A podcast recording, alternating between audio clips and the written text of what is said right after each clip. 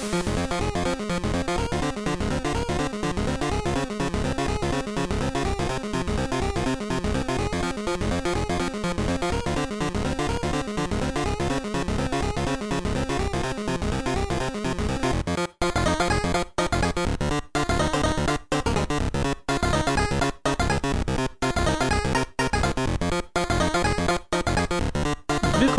Weiteren Folge vom Hooked FM Feedback Podcast. Ich bin Tom, bei mir sitzt der Robin. Hallo, ich bin Herr Feedback. Mein Name ist Herr Feedback, ich bin ein neuer YouTuber. Da bist du ja hier genau richtig, Ja, weil du kannst gleich, Zufall. kannst gleich ganz viel auf Feedback eingehen und vor allem auf Fragen eingehen.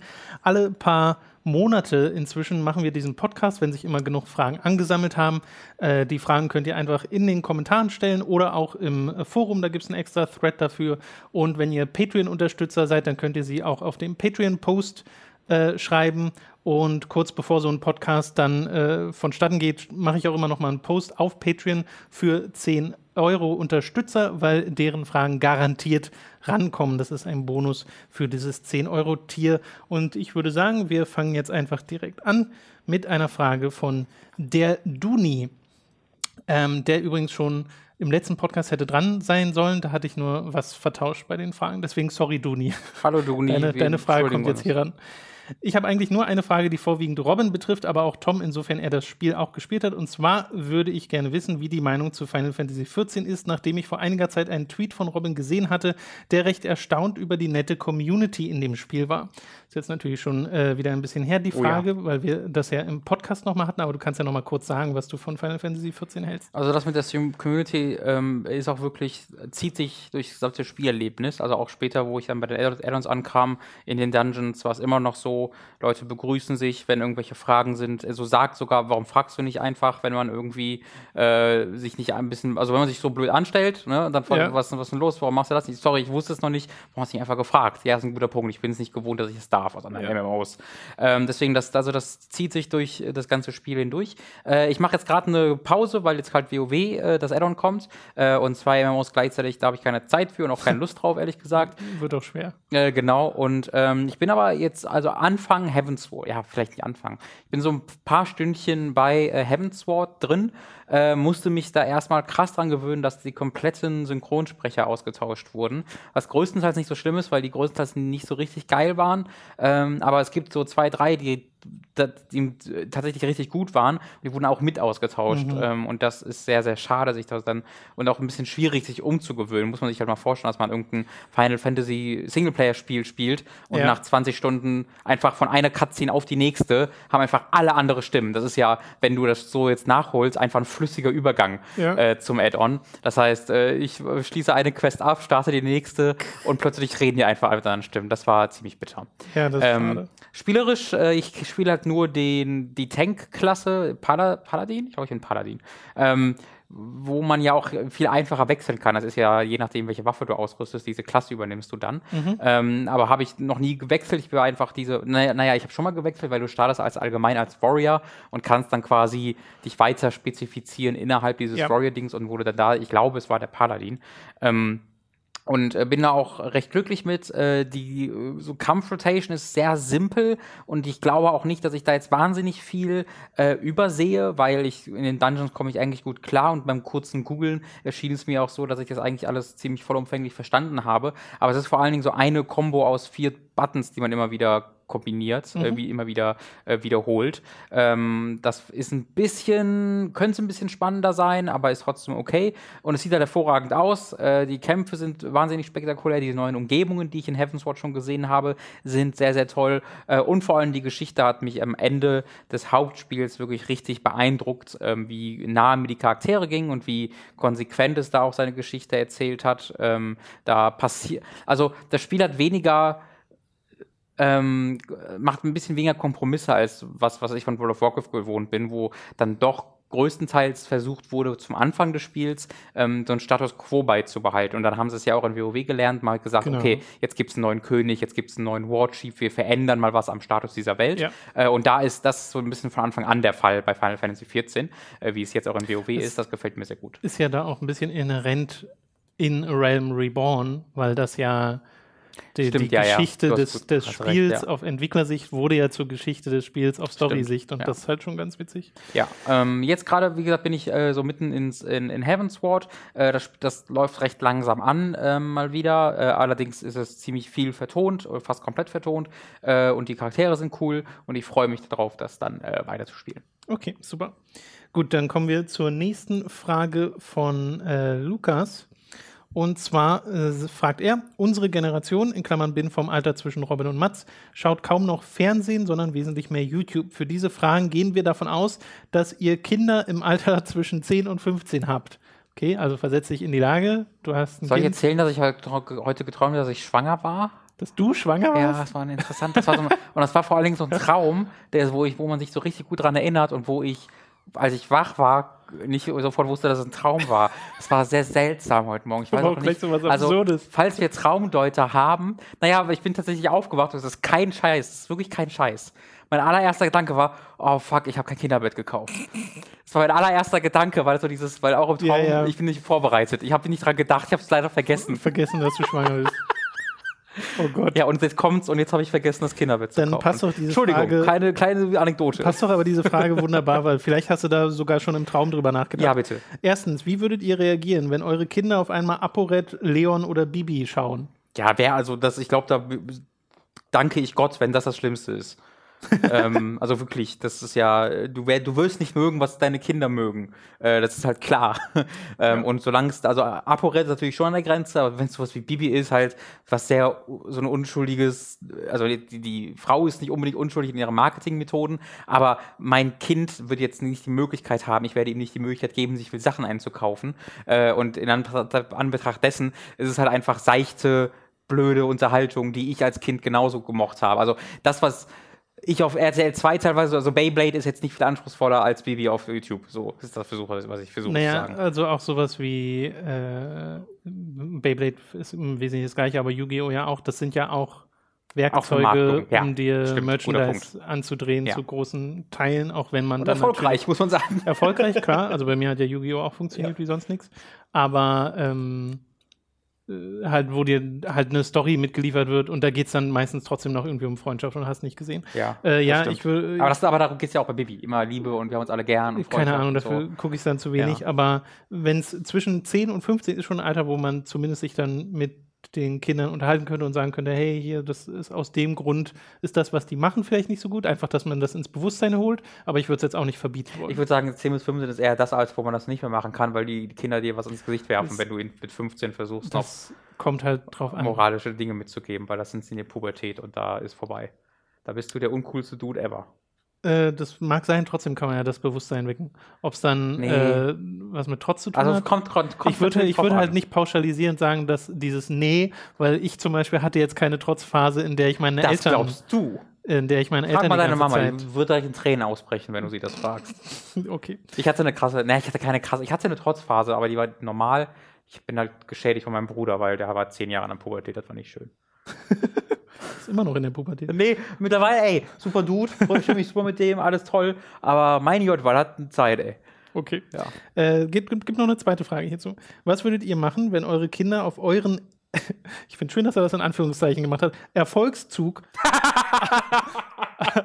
aufspringen wollen würden? äh, oder wenn die in diesem Alter mit YouTube anfangen würden, würdet ihr das erlauben? Und wenn ja, wäre es okay für euch, wenn sie euch namentlich erwähnen? Ja, klar. Also, ja. Also ich denke, ich würde es auch erlauben, weil das ja einfach. Eigentlich ist das ja cool, ne, dass du so die Möglichkeit hast, sehr früh mit so einer kreativen Arbeit anzufangen und dann dich so ausdrücken zu können. Ähm, ich habe aber auch schon viele Leute gehört, die sagen, ich bin super froh, dass ich in meiner Jugend kein YouTube hatte, weil mein Gott, will ich das nicht für die Nachwelt Mhm. äh, aufgezeichnet haben, so nach dem Motto. Die Da würde ich auch zustimmen. Gedankengänge, Ja. die man so hat als Teenager. Auch da würde ich es wichtig finden, aber das finde ich halt bei ganz vielen Sachen wichtig. Ähm, so dieser Bereich Medienkompetenz sich Aber das muss halt eher machen, wenn Kindern 5, 6 sind, weißt du. Da, da, mit 10, 15 sind, sind sie wahrscheinlich schon Experten. Äh, da, da müssen, da, wenn wir das noch ein bisschen breiter fassen würden in, der, in dem Alter, Alterszug. Ähm, Naja, Experten im Sinne von, wie alles funktioniert, ja, aber nicht im- Experten im Sinne von, wie ordne ich Sachen naja, ein. das sage ich also, das würdest du ja früher machen. Da Also würdest du ja nicht erst mit 10 anfangen. Genau, das, Ja. genau nur, nur das versuche ich zu sagen. Ja. Wenn du mit, versuchst, ein Kind mit 10 da erstmal, das erstmal zu erklären, dass es da vielleicht aufpassen muss, dann sind wahrscheinlich schon, ist der Zug abgefahren und du kommst wahrscheinlich ins Gefängnis demnächst, weil es irgendwelche Sachen von deinem Kind im Internet gibt, die du nicht willst. Äh, weil irgendwie mal wieder irgendjemand mit, mit dem Tod bedroht hat oder sonst irgendwas. Ähm, deswegen, da ich, hoffentlich hat man in dem Alter schon ungefähr die moralischen Grenzen so mal gezogen und gesagt, was okay ist und was Ethik bedeutet und hier und da und hast du nicht gesehen. Aber ich halte es für sehr ähm, sinnlos, äh, dazu versuchen, Grenzen zu setzen, weil sowas wie YouTube, weil so einfach äh, ganz wesentliche Teile der ähm, der Selbstverwirklichung heute sind für, für, für, für einige Kinder, natürlich nicht für alle Kinder, aber für viele Kinder zumindest. Und ähm, dann zu sagen, nein, du darfst da deinem, deiner Leidenschaft nicht nachgehen oder ist es in dem Alter noch sehr schwierig, wirklich zu sehen, ob es eine Leidenschaft wird oder nicht, aber zumindest zu gucken, Mhm. ob du eine Leidenschaft dafür hast. Ähm, ja, das würde ich für sehr Ich- fehlgeleitet Ich halten. würde da auch viel zu viel die positiven Aspekte verdrängen, wenn ich das verbieten würde, weil Ja. du ja lernst, auch dich auszudrücken. So, Mhm. also du lernst ja sprechen, wenn du dann YouTube-Videos machst und so, so blöd es ist, aber äh, ich habe halt vor zehn Jahren noch komplett anders geredet, als ich jetzt rede. Mhm. Vor allem, wenn ich irgendwie einen Vortrag in der Schule dann machen musste, noch, noch weiter in der Ja, klar. Vergangenheit oder äh, halt irgendwie äh, Sachen für ein Video aufgenommen habe. Das Damals ja hatte deine Sachen, Stimme noch eine viel schlechtere Audioqualität. das, das auch, ja, Ja. ganz komisch. Geht, geht jetzt irgendwie ein bisschen besser. Äh, wo ich nur ganz äh, radikal bin, ist, ist nicht die exakte Frage, aber kann man, glaube ich, weiterfassen, ist, die, die Kinder auf Social Media zu präsentieren, bevor sie in der Lage sind, äh, so, ja. zu stimmen. Also nee, das finde ich auch nicht gut. immer auf Facebook Video, also Vlogs machen mit den Kindern dabei oder mit den Babys sogar. Ähm, ich weiß nicht, was dieses Kind mal machen will, wenn es irgendwie 20 ist oder 25 ist oder 50 ist, ob es mal äh, Bundeskanzler werden will. Da hilft es dann nicht unbedingt, Babyvideos überall zu haben oder ganz davon unab una- äh, unabhängig ist es dem, Kind auch einfach vielleicht unangenehm mit 16 oder so, wenn im ganzen Internet die gesamte Kindheit ausgebreitet wurde. Ähm, da finde ich sehr wichtig, ähm, dass man A, immer mit dem Kind darüber redet und selbst wenn das Kind dann mit vier sagt, begeistert, ja, ja, ja, ja, vielleicht auch ein bisschen selber Grenzen setzen und sagen, okay, wir hauen jetzt nicht unser gesamtes Leben Ja. in die Öffentlichkeit und ziehen da eine Grenze zwischen. Das halte ich für ziemlich, ziemlich wichtig. Da wäre ich tatsächlich auch dabei. Ja. Äh, gut, dann war es das mit den Fragen von Lukas und Thank wir you. kommen zu einem. Viel Glück bei deiner Karriere und sag deinem Papa jetzt, dass du YouTube machen darfst. Achso. Lukas in Oder Klammern, deinem Sohn. in Klammern 13 Jahre alt. äh, nächster Kommentar kommt von Nice Schuhe Robin. Was? Nice Schuhe? Also wahrscheinlich so nice. Das ist Schuhe, mega Robin. gelogen. Ich hätte noch nie in meinem Leben nice Schuhe. Vielleicht heißt er ja Robin und hat nice Schuhe. Hallo? Das kann gut sein. Ich habe letzte Woche mir so die Schuhe getröpfelt und war zu faul, die wegzumachen. Deswegen haben die jetzt so zwei mehrere, oder mehrere so braune das musst du Flecken. jetzt noch an mehreren Stellen noch machen, dann sieht es halt aus wie ein Muster. Das stimmt.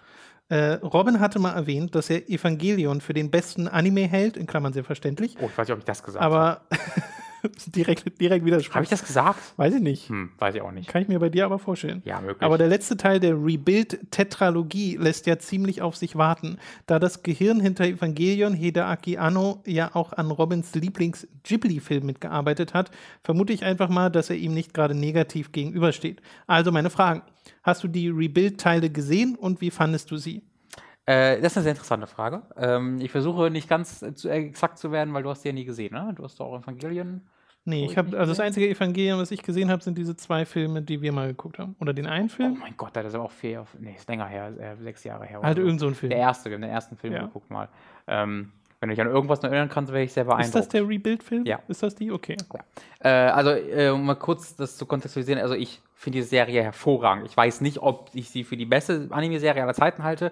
Äh, sie ist auf jeden Fall ab der. Also es kann gut sein, dass Okay. ich da mal definitiver gesagt habe, das ist die beste. Ähm, ich wäre auf jeden Fall, das wäre auf jeden Fall eine Diskussion, die man haben kann. Das ist auf jeden Fall gehört dazu. Ähm, die Filme sind halt einfach diese ganz super interessante Absurdität, weil der erste Film eine sehr treue Zusammenfassung der ersten acht, acht Folgen sind es, glaube ich, darstellt, ohne irgendwelche Änderungen zu machen. Es ist wirklich einfach nur die ersten acht Folgen äh, in unglaublich gute Animation. Also das ist wirklich so ein unglaublich schöner Anime, ähm, so spektakulär, hat äh, richtig clevere Integration von CG, wenn die Engel kommen, äh, hervorragend, hervorragend, hervorragend.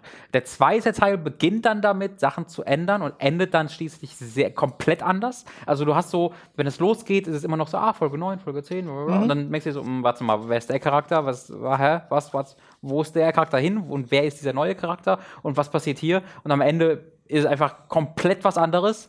Äh, und dann der dritte Film hat dann schließlich gar nichts mehr zu tun mit, also wirklich nichts mehr zu tun mit der Serie. Könnte mit dem Original meinst du sein. sozusagen? Genau. Ähm, nutzt teilweise immer noch einzelne Begriffe aus der Serie, die bedeuten aber in dem Film völlig andere Dinge oder oh. werden nie erklärt. Im dritten, Teil wird, Im dritten Film wird allgemein nichts erklärt und dadurch, dass man immer alte Begriffe zu hören bekommt, die aber in diesem Kontext keinen Sinn mehr ergeben und einen anderen Sinn bekommen haben oder bekommen haben müssten, ist es ein wahnsinnig schwierig zu analysierender Film, der halt auch sehr, sehr viel Gegenwind bekommen hat, genau weil er halt so komplett anders ist als alle anderen Filme ich, und Serienfolgen davor. Ich wollte auch gerade sagen, ist das dann nicht so ein Fall, wo die Fans ab ja, weil da ja eine Erwartungshaltung geschürt wird. Auf so jeden Fall. Mit ja. dem ersten Film, der dann sehr treu das macht und dann plötzlich geht es in eine andere Richtung. Es ist halt, ich weiß auch nicht, ob es ein richtig guter Film ist. Ähm, aber ich würde auch nicht der sagen, dass es ein, genau. Ja, okay. Ich würde auch nicht sagen, dass es ein schlechter Film ist. Ich, film, ich finde, der dritte Film macht exakt das, was das Ende der Originalserie auch gemacht hat, nämlich mit sämtlichen Konventionen aufzubrechen und etwas zu machen, was vielleicht nicht objektiv gut ist, wo man sagt, okay, das ist, wenn ich jetzt in eine Schule gehe und mir da eine Storywriting-Klasse, äh, äh, Storywriting-Stunde ähm, mir anhöre, ja. dann wird der, der, Dozent sagen, so schreibt man eine Geschichte. Äh, so äh, endet ja die Serie nicht und hat ja auch deswegen einen riesigen Shitstorm abbekommen damals, als es äh, erschien. Ähm, und äh, so ist halt auch der dritte Film nicht. Aber ich habe dafür wahnsinnig Respekt äh, dass du in diese Situation reingeworfen wirst, ohne dass es dir groß kontextualisiert wird und du dann vor allen Dingen verloren bist. Und ich habe den dritten Film auch zwei oder dreimal geguckt mittlerweile, weil ich dann immer wieder vergesse, wie genau der ablief und mir dann nochmal aus Interesse angucken will. Und ähm, ich bin da immer noch sehr angetan von. Und der vierte Teil ist jetzt ja wirklich seit, wann kam der dritte? Ich glaube 2012 oder so. 2012 oder 13. Ich glaube, es war ja 12. Äh, also ist jetzt schon wieder echt lange her. Und dann hat ja Hideaki Anno, Hideaki Anno zwischendurch äh, Godzilla gemacht. Äh, den ich auch super fand. Ähm, und jetzt arbeitet er an äh, Evangelion 4 seit ein, zwei Jahren wieder. Das heißt, da werden wir hoffentlich dieses Jahr noch, vielleicht dann nächstes Jahr mal einen konkreten Trailer zu sehen. Und da freue ich mich auch wieder sehr drauf, weil ich mhm. jetzt, also mit der Pause und dann noch dazu noch, habe ich wirklich gar keine Ahnung mehr, was das für ein Film werden soll. Dann haben wir die nächste Frage nämlich auch direkt beantwortet, weil er noch gefragt hat, welche Erwartungen hast du für den ja. nächsten Film. Äh, aber die letzte Frage zu Evangelion: Wie tief steckst du in der Lore von Evangelion? Und dann schreibt er hier in Klammern ein paar Sachen wie Hedgehog-Dilemma oder sowas. Mhm. Paralleluniversen. Ja, also Hedgehog-Dilemma ist ja einfach eher ein ähm, psychologisches Konzept äh, darüber, dass man wie ein, wie ein Igel so äh, den, den Sel aus Selbstschutz quasi Leute abstößt, obwohl man eigentlich deren Liebe sucht. Da ist es ja ganz viel Thema in Evangelion.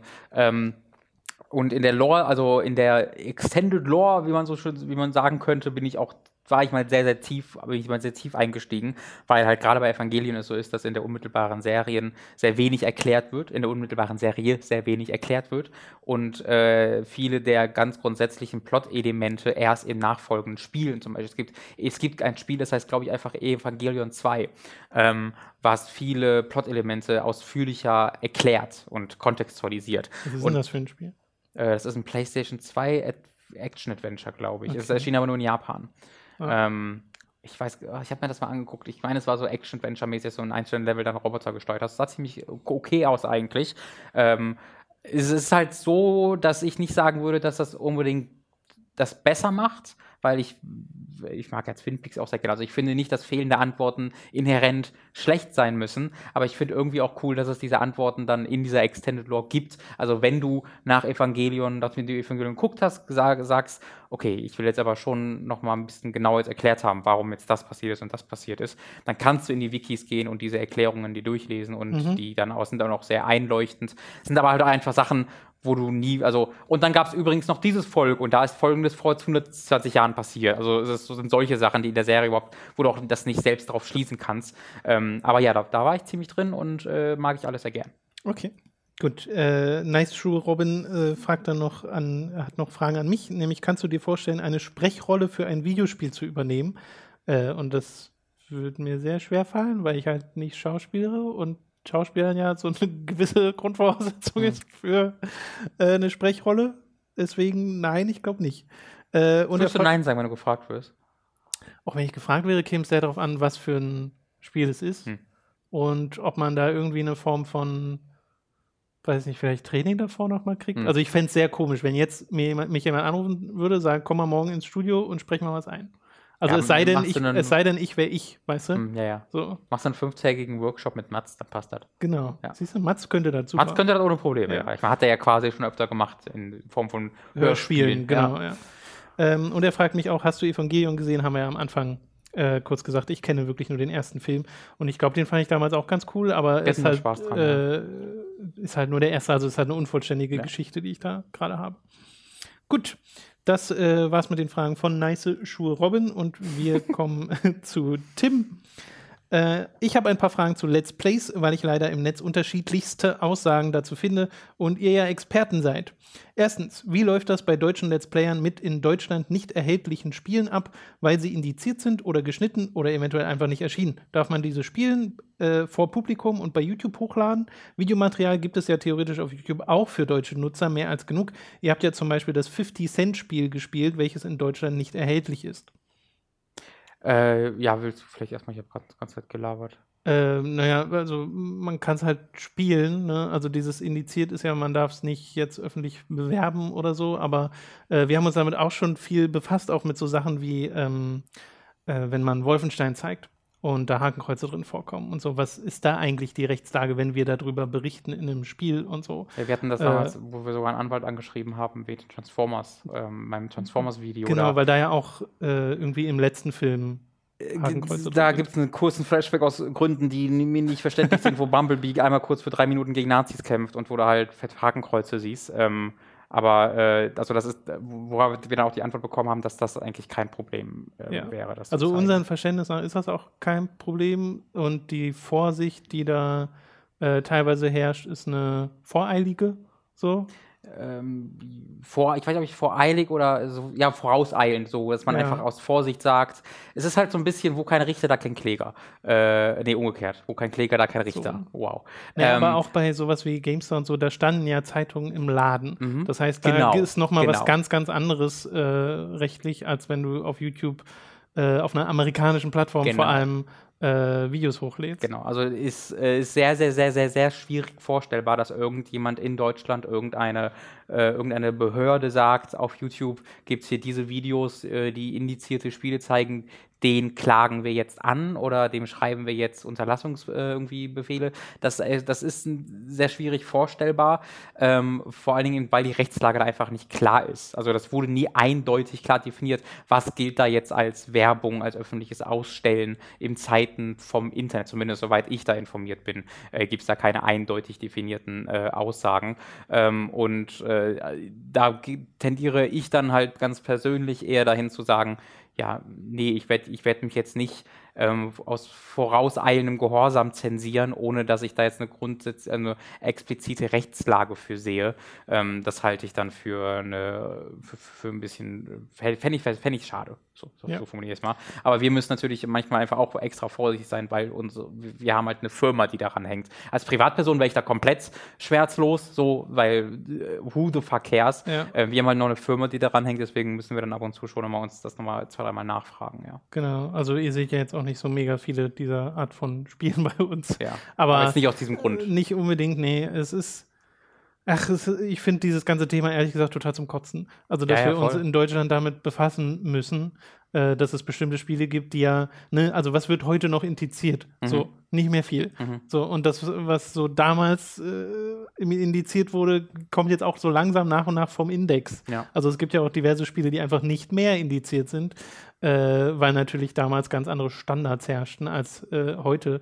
Und auch so Sachen, ne? also das einzige, das prominenteste Beispiel ist, glaube ich, immer noch die Wolfenstein-Spiele, Hm. die halt von Bethesda bereits im Vornherein in äh, Deutsch veröffentlicht werden, wo was an der Story geändert wird äh, und du kannst sie gar nicht unzensiert kaufen in Deutschland. Ja. So. Und ansonsten fällt mir jetzt ehrlich gesagt gar nicht so viel ein an aktuellen Beispielen. Äh, es gibt, oh fuck, ich habe den Namen leider vergessen. Es gibt ein Spiel, ähm, was in Deutschland nicht ausgestellt werden darf, wo es explizit um die Verfolgung äh, ich, ich, glaube, es war von Juden geht im Zweiten Weltkrieg. Das ist halt so ein Serious Game. Ne? Also ein Spiel, so. was quasi fast schon so dokumentarisch dasteht, aber dann in, im Kontext eines Spiels ähm, zeigen will, wie das damals ablief. Ja. Äh, und das durfte dann in Deutschland nicht präsentiert werden. Ausgerechnet in Deutschland ist halt ein Spiel, wo es explizit um die Opfer geht und äh, um zu zeigen, wie ihre Erfahrung war, um da aufzuklären. Ja, ja, Aber weil es halt ein Spiel war, durfte das in Deutschland äh, nicht. Da hatte, ich glaube, Dominik Schott hat da auf seinem Blog äh, ausführlicher darüber geschrieben. Okay. Ähm, ich gucke gleich nochmal eben nach, äh, dass wir vielleicht das in die Notes, weil das ist eine sehr interessante Geschichte, reinhauen können.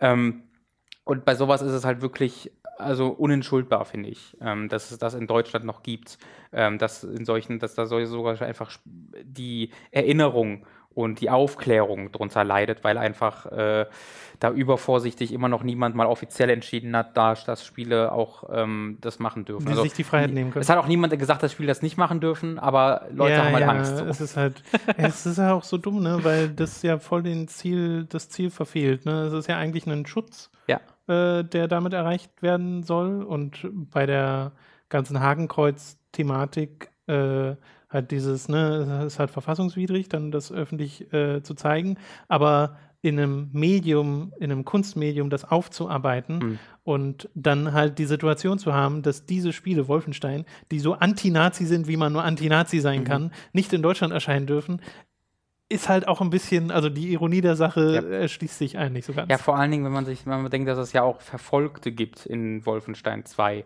die halt benannt werden als Polen und so weiter. Und das, auch das wird dann in der deutschen Version äh, auf ein allgemeineres, halt die Verfolgten irgendwie umgemünzt. Und da werden dann halt auch einfach mal so die Verbrechen gegen die Juden unter den Tisch gekehrt. Und ich finde halt. Also, das oh, hat dann noch so ein bisschen Implikationen, ne? Wenn man ja, ja, so das hat echt schlimme Implikationen sogar. Ne? Ähm, naja, gut weite, äh, schwierig, ganz, ganz äh, schwieriges Thema. Ist tatsächlich so, ja.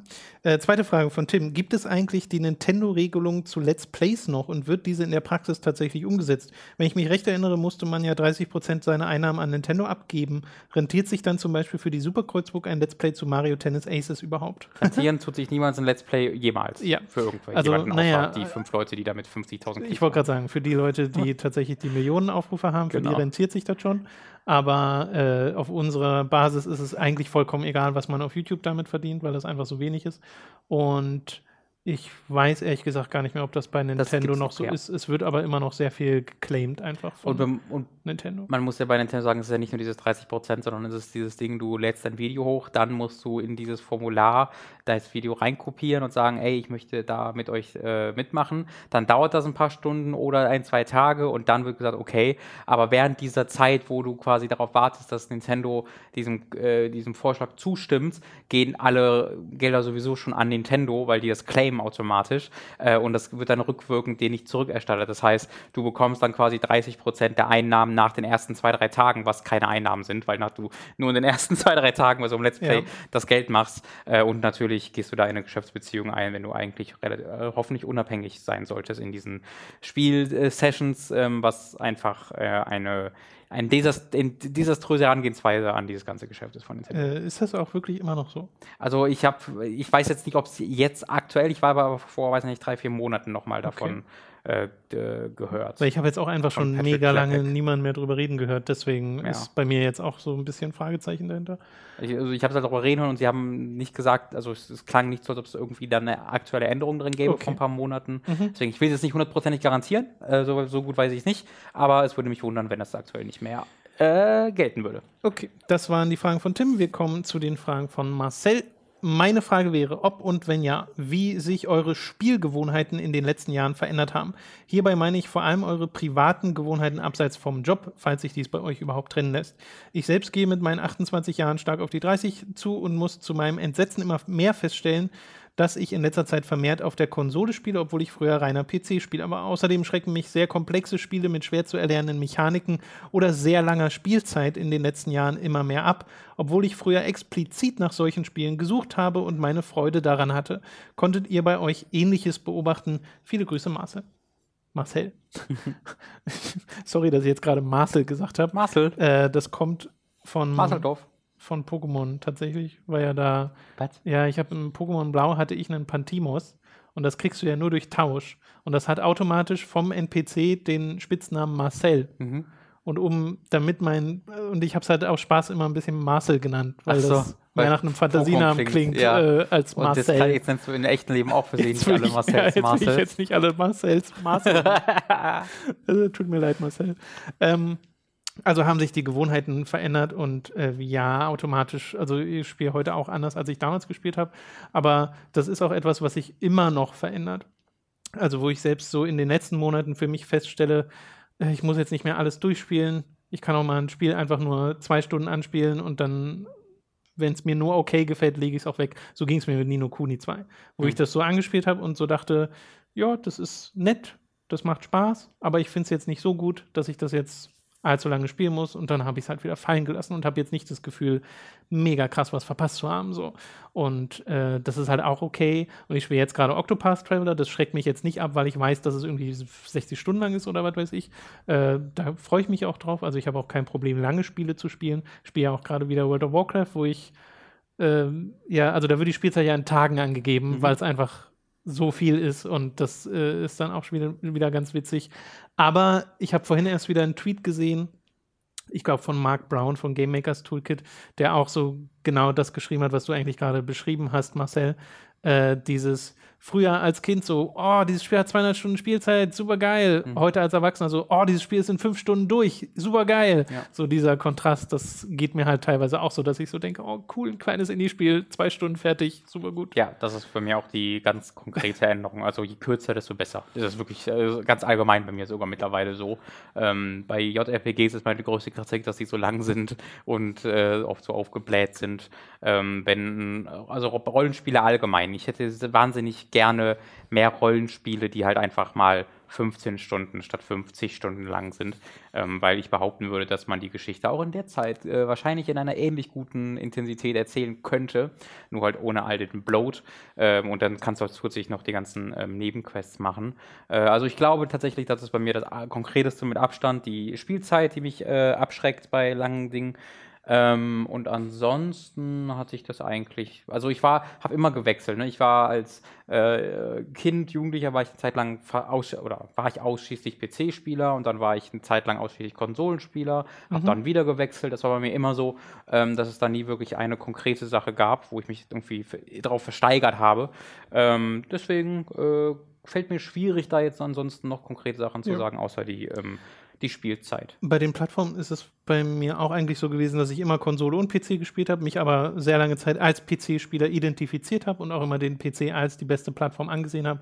Ist inzwischen auch nicht mehr so und dieses elitäre PC Master Race-Ding geht mir sehr auf den Senkel. Mhm. Äh, Gibt es zum Glück nicht mehr so stark wie früher, habe ich zumindest das Gefühl. Aber äh, ansonsten habe ich da keine Plattformpräferenz. Ja. Cool. Dann machen wir direkt weiter mit Turbo. Der hat folgende Frage. Verzeiht, dass ich manchmal ein bisschen brauche. Ich schreibe mir die Timestamps auf. da ich gerade den neuen Hooked on Topic äh, Podcast in der YouTube-Version angeklickt habe und nun irgendeine seltsame Werbung läuft, frage ich mich, warum? Warum schaltet ihr Werbung auf eure Videos? Damit meine ich im Speziellen die Patreon-exklusiven Inhalte. Diese haben ja meist so um die 500 bis 600 Klicks, was euch äh, nicht, nun nicht gerade zu Ölscheichen macht, äh, Ölscheichen machen wird und generell stützt ihr euch ja nahezu komplett auf Patreon und Deals wie Audible. Vielleicht liegt es auch daran, dass wir heutzutage irgendwie gewohnt sind, entweder kostenlos Inhalte mit Werbung zu bekommen oder eben für die werbefreie Version zu bezahlen und vielleicht bin ich auch nur ein grummeliger alter Mann. Ich frage mich trotzdem, ob das eine bewusste Entscheidung war oder ob das eben einfach so blieb, nachdem ihr das Konzept umgestellt habt. Äh, kann ich gleich drauf eingehen, Mhm. weil äh, der Kommentar ist auch schon etwas älter. Und ähm, da hatte ich auch mal geschaut, so in den On-Topic-Podcasts auf YouTube. Äh, da war tatsächlich die Werbung teilweise an, also aber nicht bei allen. Das ist tatsächlich versehen, Ja. weil der Upload automatisch die Werbung aktiviert und äh, ich das versuche dran zu denken, die immer zu deaktivieren. Äh, ich glaube, bei dir ist der äh, Dann werden die auch noch an sein beim Nee, nee, einen, nee, oder? ist es nicht. Ich glaube, du hast es bei dir ausgestellt, dass das automatisch mit an ist. Das wollte Ach, der Robin, so ein das, cleverer Boy. Das, das Wusste wollte ich auch mal machen. Deswegen zum Beispiel in den, in den Praise the Casual Folgen sollte zumindest Ja. keine Werbung laufen. Habe ich ja absichtlich gemacht. ja. Ähm, und bei Hooked on Topic soll es eigentlich auch so sein. Also ja, Turbo, da soll eigentlich keine Werbung kommen, Hm. weil was bringt das? Äh, bringt schon bei den normalen Videos echt nicht so viel. Und ich meine, ihr habt ja auch bezahlt dafür. Also genau, und ihr habt ja bezahlt dafür als äh, Patreon-Supporter, deswegen hast du da vollkommen recht, darauf hinzuweisen. Yes. Ähm, wie gesagt, soll eigentlich nicht vorkommen. Wenn ihr es mal seht, dann wisst ihr, oh, okay, Tom hat vergessen, den Haken wegzumachen. Aber im Endeffekt läuft es darauf hinaus. Gut, wir machen weiter mit Gurkenglas. Äh, mit einer Aufforderung schon fast. Macht jeweils eine Top-Liste der, der Halo-Spiele gemessen an der Kampagne und begründet die Platzierung kurz. Kurz, in Klammern, die beiden Halo Wars-Teile habe ich jetzt mal rausgenommen, weil ich Shooter schwer mit RTS vergleichen Also ich glaube, es wäre nicht so ganz einfach für dich, oder? Nee, für mich tatsächlich, für mich tatsächlich nicht. Also ich kann das ehrlich gesagt auch gar nicht. Vor allem nicht mit der Begründung, Ja. weil Halo äh, 1, 2, 3, Reach, ODST und 4 sind ja die, die ich durchgespielt habe. Mhm. Äh, aber das ist ja alles mega lange her. Das alles außer fünf sagen können. Das stimmt, aber trotzdem, trotz, trotzdem wollte ich es mal im Kopf durchgehen, Okay. was, was es eigentlich gab, Ja. weil ja Reach und ODST keine Zahlen hinter haben. Mhm. Ähm, Übrigens ODST ja schon in den USA, nur in Europa nicht. In, in, Europa, in den USA heißt äh, das Halo Halo 3 3 ODST. Echt, heißt bei uns nicht so? Ich glaube hierzulande, oh, jetzt weiß ich gar nicht mehr. Doch, ich glaube, das kann heißt sein, bei uns auch so. Ich glaube, Ja, ich habe es noch nicht sein. so im Kopf. Ähm, ich könnte, Versuch mal. also mein Lieblingsteil könnte Reach sein von denen, rein vom spielerischen her. Aber ich weiß, dass ich Teil 2 sehr gerne mochte, weil ich mochte diese Zweiteilung zwischen Arbiter und äh, Master Chief sehr gern. Den ersten Mhm. Teil fand ich furchtbar äh, an vielen Stellen. hat sich zwar immer noch gut angefühlt, aber hat halt diese furchtbare Flat-Sequenz. Und äh, der dritte ist auch sehr, sehr gut. Fällt mir ehrlich gesagt schwer, die in Reihenfolge zu bringen. Bei ODST mag ich ja total diese Atmosphäre, Mhm. äh, die in dem Spiel drin steckt. Und Halo 4 war so, oh ja, war gut. Aber jetzt nicht krass. Und Story finde ich ehrlich gesagt bei allen ein bisschen bla. Buh. Buh. Außer beim zweiten vielleicht, weil sie da halt noch mal versucht haben, was aufzubauen. Und beim dritten kommst du auch noch ganz gut mit. Aha. So. Reach ist ja diese Vorgeschichte, das passt eigentlich auch. Äh, bei vier war eigentlich so der Punkt, wo ich bei der Story dachte, okay, was passiert hier eigentlich? Okay, ich oh, fällt mir auch ein bisschen schwierig, aber ich gehe mal von unten nach, also von am wenigsten gut nach gut und ich finde die alle super, soll ich dazu sagen? Gibt es keinen, wo du sagen würdest, das war nichts? Nee, gibt's Okay. keine. Äh, würde ich jetzt, und ich weiß, dass die Liste sehr bei Halo-Fans anschlagen wird, weil ich da sehr andere Meinungen habe als viele andere. Ähm, meine, ich würde also von weniger gut nach gut, würde ich sagen, zwei, drei, vier, eins, zwei, drei, vier, eins. In der Original- oder in der Remake-Fassung? Das ist Anni- egal. Anniversary. Das ist egal. Weil ha- haben sie da nicht noch was angepasst? Nee, nee, das ist ja, wo du mit dem Button das wechseln kannst, deswegen allein des- deswegen Ja, aber ich habe irgendwie im Kopf, dass sie irgendwas angepasst Nee, das ist, haben. das ist nur grafisch. Okay, alles klar. Ähm, also 2, 3, 1, 4 oder 4, 1. Also eigentlich hat es gerade 2, 3, 4, 1. 2, 3, 4, 1. Äh, ODST, Reach 5. Okay, 5 ist echt der beste. 5 ist spielerisch, also 5 erzählt eine wahnsinnig, das ist das einzige Spiel, was keine gute Geschichte erzählt, wie ich finde. Aha. Aber ich finde halt spielerisch ist es, mit, ist es so ziemlich das Beste. Und ich weiß, dass da Leute mir völlig äh, entrüstet ähm, äh, Dinge ins Gesicht schlagen wollen, wenn sie das hören, Halo-Fans. Aber äh, habe ich ja in meinem damaligen Video auch erklärt. Ich finde, das äh, bringt dieses ähm, etwas geleitetere, geskriptete großartig zusammen mit den vielen Möglichkeiten, die man hat. Man hat auch mehr Möglichkeiten, als man jema- jemals hatte. Ich finde, Halo 1 wird heute sehr stark überbewertet aufgrund von Nostalgie. Das Leveldesign ist nicht gut, ist sogar richtig schlecht teilweise, ähm, in der Form, wie man da im Kreis läuft, durch die immer gleichen Flure oder teilweise in offene Gebiete gesetzt wird, ohne dass man irgendeine Ahnung hat, wo man jetzt genau hin soll. Dann musst du einfach zufällig zum, über den richtigen Punkt laufen und dann spawnen da Gegner. Dann warst du aber trotzdem noch ziemlich hoch bei dir. ist auch noch, nicht, auch noch besonders gut. Ja, weil es natürlich immer, also ich kann es da nicht ignorieren, dass es einfach das erste Spiel seiner Art Okay. war und einfach den Konsolenshooter erfunden hat, so wie es ihn heute gibt. Ähm, und äh, zwei hat halt auch viele Level-Design-Probleme. Also eins und zwei haben noch die größten Level-Design-Probleme, wie ich finde. Ähm, bei drei war es dann halt so, dass die äh, Geschichte das erste Mal so ein bisschen so äh, war, weil das Storytelling da nicht so richtig geil war. Ähm, und ja, bei, bei, bei, ich weiß, vier wird heute gar nicht mehr gemocht, aber auch da finde ich, ähm, da mochte ich halt die, da mochte ich halt die Geschichte sehr, weil ich halt diese Bücher gelesen habe Mhm. und so. Deswegen äh, ist das vielleicht ein bisschen höher als bei vielen anderen. ODST habe ich vor gar nicht allzu langer Zeit ja nochmal gespielt, finde ich großartig. Die Atmosphäre ist einzigartig im Halo-Universum. Reach habe ich jetzt sehr lange nicht mehr gespielt. Das heißt, wenn ich das vielleicht nochmal spiele, wird es wieder runterrasseln. Ähm, aber das habe ich auch als sehr beeindruckende Erinnerung und sehr einzigartig aufgrund des Settings. Und ja, fünf äh, fand ich ja absolut hervorragend aus spielerischer Sicht. Wenn ich die Geschichte ein bisschen mehr werten würde, wäre fünf auf jeden Fall ähm, noch ein bisschen weiter Mhm. unten. Dann würde eher Reach und, oder ODST Okay. um den ersten Platz kämpfen. Äh, Finde ich passt aber super, weil Gurkenglas hat auch seine eigene Liste mit Ja. aufgeschrieben. Ich Mit vermute kurz, mal, das wird komplett anders sein. kurzen Kommentar dazu. Letzter Platz, Halo 5. Ja, ja, ja. Äh, Kommentar ist nur, welcher fünfte Teil. Äh, sechster Platz, Halo 4. Ja. So viel Potenzial, einfach gegen die Wand gefahren. äh, danach schreibt er noch, zwischen dem sechsten und fünften Platz ist einiges an Distanz. Ganze Zahlen lassen dies schwer vermitteln. Äh, fünfter Platz, Halo Reach. Präsentation ist besser als das Leveldesign. I love it. Vierter Platz, Halo Combat Evolve, der edle Urvater mit gewissen Alterserscheinungen. Dritter Platz, Halo 3, der glorreiche Abschluss einer Saga. Zweiter Platz, Halo 2, eine großartige Geschichte, nur ohne richtiges Ende. Und erster Platz, Halo 3 ODST, dichteste Atmosphäre, beste Storytelling und tollste Musik in komprimierten fünf Stunden. War Halo 2 jetzt überhaupt bei? Ja, auf Platz 2. Okay. Ja. Nee, zwei. Okay, doch, ich, hab Doch, ich doch. verstanden. Okay. Ich hab's hier vor mir. Ja, ja. äh, ja, guck mal, können wir uns bei ODST einig werden. Äh, äh, konzentrieren wir uns ODST nicht auf Halo 5, sondern äh, einigen wir uns in unserer Liebe für Halo 3 ODST. Sehr gut, okay. Würde ich, würde ich vorschlagen. Ja, bin ich auch sehr stark dafür. Gut, nächste Fragen kommen von San Paolo. Erstens, Nebencharaktere. Ich bin der Meinung, dass gute Nebencharaktere einen riesigen Teil der Spielerfahrung vieler Titel ausmachen. Oft wird auf den Hauptcharakter geguckt und an ihm herum kritisiert, was jetzt auch nicht falsch ist, aber dabei die Nebencharaktere vergessen. Wenn ich über Spiele nachdenke, die mir im Kopf geblieben sind, so denke ich oft an Momente, die von Nebencharakteren geprägt sind, auch wenn auch werden durch sie viele ansonsten eher unspannende Aufgaben wirklich unterhaltsam. Besonders in Spielen, in denen man einen Charakter erstellt und oftmals dadurch eher eine charakterlose Puppe zu spielen scheint, sind interessante NPCs immens wichtig und lassen mich manchmal sogar die eigenen Charakterschwächen, also des Protagonisten, Meine wissen eigene. schon, dass du nicht deine eigenen ein meinst schlechter Mensch. vergessen. Manchmal ist es sogar angenehmer, mit spannenden Charakter äh, Charakteren zu interagieren, als den interessantesten Charakter selber zu spielen.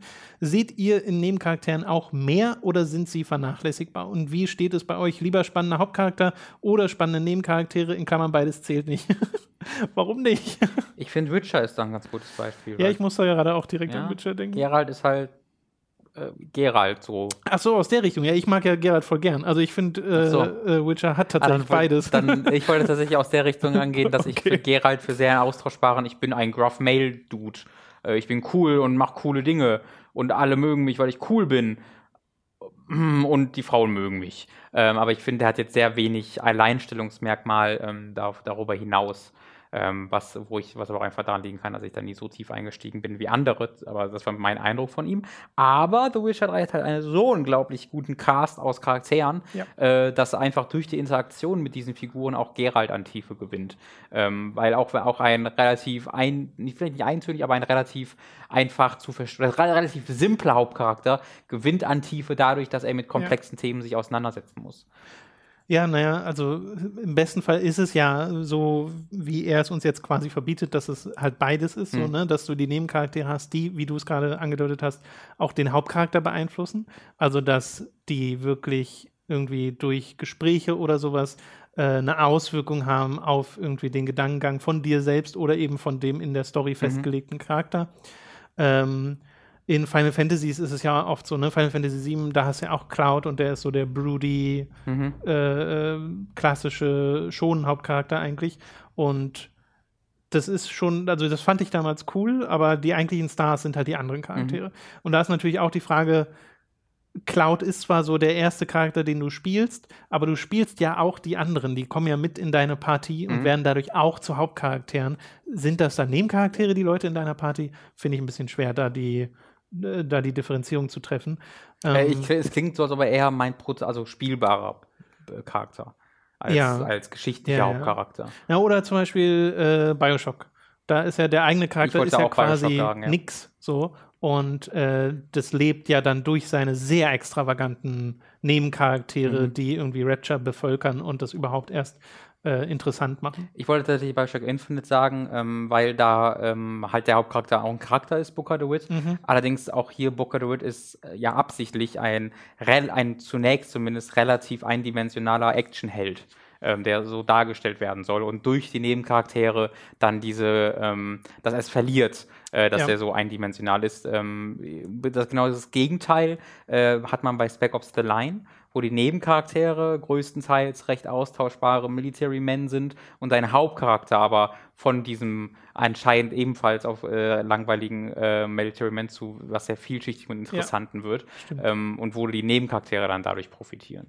Ja, also es würde mir schwerfallen, wenn mir jetzt einer so äh, Pistole an die Brust hält und sagt, was wäre dir lieber? Mhm. Also gerade wenn ich dann an so Sachen denke wie Silent Hill 2, was wäre dir lieber, wenn das einen guten Hauptcharakter hätte oder gute Nebencharaktere? Mhm. Weil ich glaube, wenn das eine wegfällt, fällt auch das andere ein bisschen weg, mhm. so nach dem Motto, eben weil sie sich gegenseitig beeinflussen. Ähm, also ich glaube, in Spielen sind traditionell Nebencharaktere deutlich wichtiger als der spielbare Protagonist. Ja, weil du oft so ein, oft das bist, was er hier beschrieben genau. hat, ne? diese charakterlose Puppe. Und weil du halt selbst, äh, selbst, selbst wenn er Charakter hat, dann ähm, beeinflusst du den in den meisten Spielen, wo du halt so viele Story genießen halt Rollenspiele. Das heißt, selbst bei so Mass Effect, Shepard hat zwar einen Charakter, aber du steuerst, äh, steuerst Shepard und gibst seinen Charakter deswegen zu ja. ganz großen Teilen vor. Ähm, deswegen bei Mass Effect könnte ich jetzt eher sagen, okay, dann mach den Hauptcharakter stumm, aber lass die Nebencharaktere da. Da würdest du deutlich weniger verlieren, als wenn du sagen würdest, okay, ich mache jetzt einen coolen Shepard und dafür gehen all diese coolen Hauptcharaktere, äh, Nebencharaktere verloren, mit denen man interagiert. Vor allem, wenn du dann zurückdenkst an irgendwie Knights of the Old Republic, mhm. wo dein Charakter ja auch nur du selbst bist ja, ja, und der jetzt keinen festen, Vor also naja, doch eigentlich schon, aber mhm. äh, ihr wisst, was ich meine, der ist jetzt stumm und wird wenig gefärbt. Ja. Okay. Äh, die zweite Frage von San Paolo. Die Sache mit der Rache. Nach meiner Auffassung, nach meiner Auffassung wird Rache in Unterhaltungsmedien, Spielen und Filmen oftmals glorifiziert. Dort wird Rache als ein probates Mittel dargestellt, um seine angestauten Hassgefühle zu bekämpfen. Sicher, es gibt auch Fälle, in denen jene Rache nicht die heilbringende Lösung ist. Jedoch bleibt dies besonders in Spielen eher die Ausnahme. In fast jedem Assassin's Creed, nur als ein Beispiel, strebt der Protagonist nach Rache oder hilft den Bewohnern des Gebiets in irgendeiner Form Rache zu nehmen, besonders in Origins merkbar. Dabei wird das Thema Vergebung beinahe nie aufgegriffen und es werden auch keine anderen Möglichkeiten aufgezeigt, seinen Hass bzw. seine Verzweiflung zu bekämpfen. Sicher ist Rache eine Gelegenheit, den Spieler emotional mitzunehmen, aber dieses doch recht einfache Mittel wird meiner Meinung nach zu oft benutzt. Ich habe in meinem Gaming-Leben schon oft genug Rache genommen. Vielen Dank. Ich würde mir dafür die Zukunft einen kreativeren Umgang mit dem Thema Hass, Verlust, Vergebung wünschen. Wie seht ihr den Umgang mit Rache? Ich denke, euch fallen da auch direkt Dutzende Beispiele ein oder eben auch nicht bei dem inflationären Gebrauch kommt man schon einmal durcheinander. Kennt ihr noch weitere Themen, die eures Erachtens zu oft und zu simpel benutzt werden? Wir können uns erstmal auf Rache konzentrieren. Ich glaube, das ist äh, erstmal gar nicht so unwahr, dass das oft Thema ist. Kennt ihr ja auch in, äh, in Rollenspielen ganz oft. Und das liegt, denke ich, mitunter daran, dass die primäre Interaktion mit der Welt in Videospielen ganz, ganz oft der Kampf ist.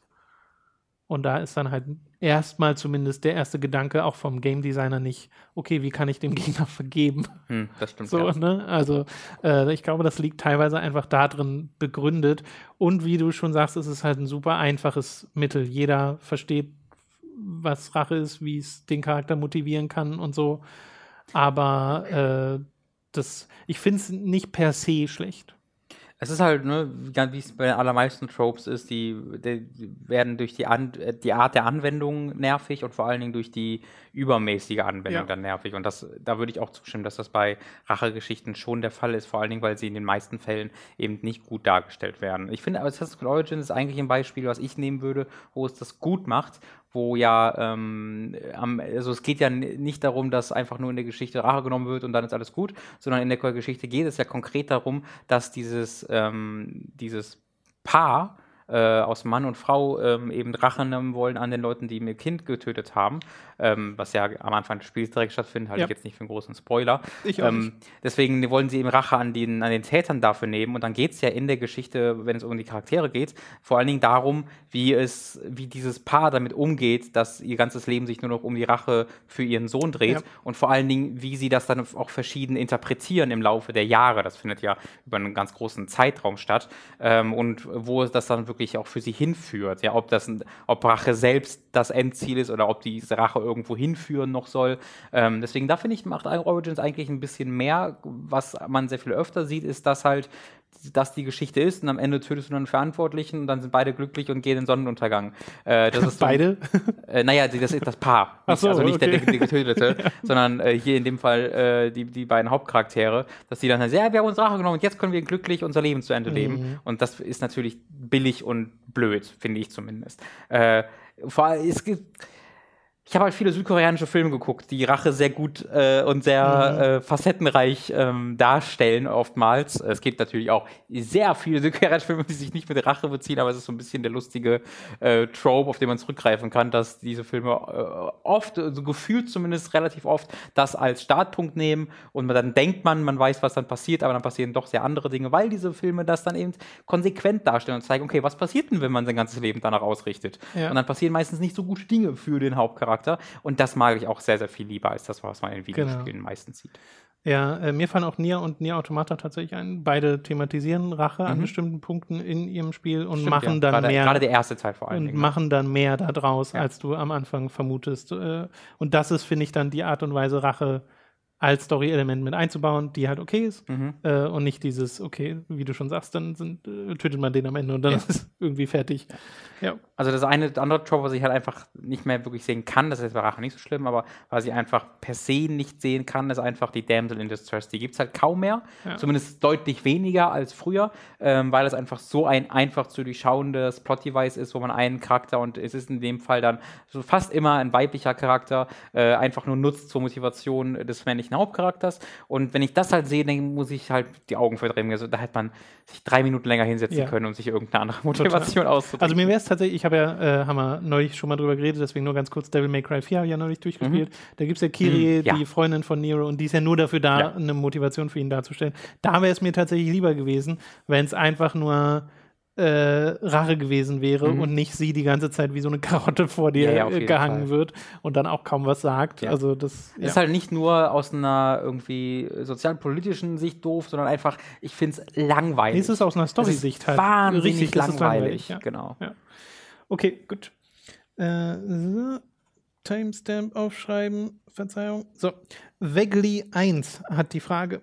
The Pot hat vor kurzem Steady als Zahlungsdienstleister eingeführt, weil damit sowohl via Lastschrift als auch in Euro gebackt werden kann, was sie vom schwankenden Dollarkurs unabhängiger macht. Habt ihr ähnliche Pläne? Mir als Schweizer kann es ja wurscht sein, da sowieso Fremdwährung, aber ich denke, damit würdet ihr einigen Usern und eventuell auch euch selbst einen großen Gefallen tun. Äh, haben wir tatsächlich schon, sind schon in Kontakt mit Steady gewesen könnte passieren. Vielleicht. Vielleicht. Mal gucken. äh, und mehr fragt wirklich auch gar nicht, deswegen können wir direkt zur nächsten Frage kommen, nämlich von Julian Göppert. Ich habe null Ahnung von Dragon Ball, würde damit aber gern mal anfangen. Nur blicke ich überhaupt nicht durch, wo man da anfangen sollte, Ach, was man gesehen haben muss oder wo man das überhaupt alles gucken kann. Netflix hat ja beispielsweise nur ein paar Dragon Ball Filme. Da ihr beide Dragon Ball Fans seid, hoffe ich, dass ihr mir da weiterhelfen könnt. Fang bei A an und hör beim letzten auf. Z. Also, ja, das wollte ich gerade sagen, genau, ja, ja. aber dann ist mir aufgefallen, nein, das funktioniert nicht. Ähm, aber also ich würde hier wirklich sagen, guck's einfach in der Reihenfolge, in der es veröffentlicht wurde. Ja, ich glaube auch. Also ich kann aber schon, je nachdem, wie du es betrachtest, kann es tatsächlich kompliziert sein, weil es jetzt so viele Filme gibt. Die Filme kannst hm. du also bis du zu Super kommst, ja. die kannst du alle ignorieren, die ersten Filme. Vom Original Dragon Ball, von ja. Z, die Filme kannst du alle ignorieren. Die sind erstmal total egal. Da gibt es ein paar, die sind ganz nett, aber erstmal kann man die komplett ignorieren. Die haben keinerlei geschichtliche Relevanz. Genau. Theoretisch kannst du sofort mit Dragon Ball Z anfangen. Ich, also haben ja viele Leute gemacht und hatten viele Leute auch kein Problem damit, da in die Story einzusteigen. Ich persönlich mag aber das Original Dragon Ball sehr gern, also das, wo noch der kleine Son Goku ist. Das sind so 150 Folgen. Wenn du das gucken willst, gibt es die, glaube ich, bei uns wirklich nur auf DVD. Also müsstest du dir die DVDs holen und die sind ziemlich teuer. Äh, vielleicht guckst mal in der UK. Das äh, gibt halt Dragon Ball Z Kai auch jetzt auf Blu-ray. Äh, ja, aber Kai ist ja was anderes. Nee. Doch, ich rede ja vom Original Dragon Ball. Ach so, ich weiß, dafür war schon besser. Nee, nee. Entschuldigung. Äh, vom kleinen Son Goku rede ja. ich doch. Und, äh, aber auch da gibt es halt nur die DVD-Boxen. Ja, ja. Und vielleicht sind die dann in Amazon UK ein bisschen günstiger oder sowas äh, oder bei anderen Händlern. Äh, das weiß ich gerade einfach mhm. nicht. Aber ich habe zusammen mit Dani mir die, ähm, die deutschen Boxen geholt, als es mal so ein Kauf 3 für 2 Angebot gab.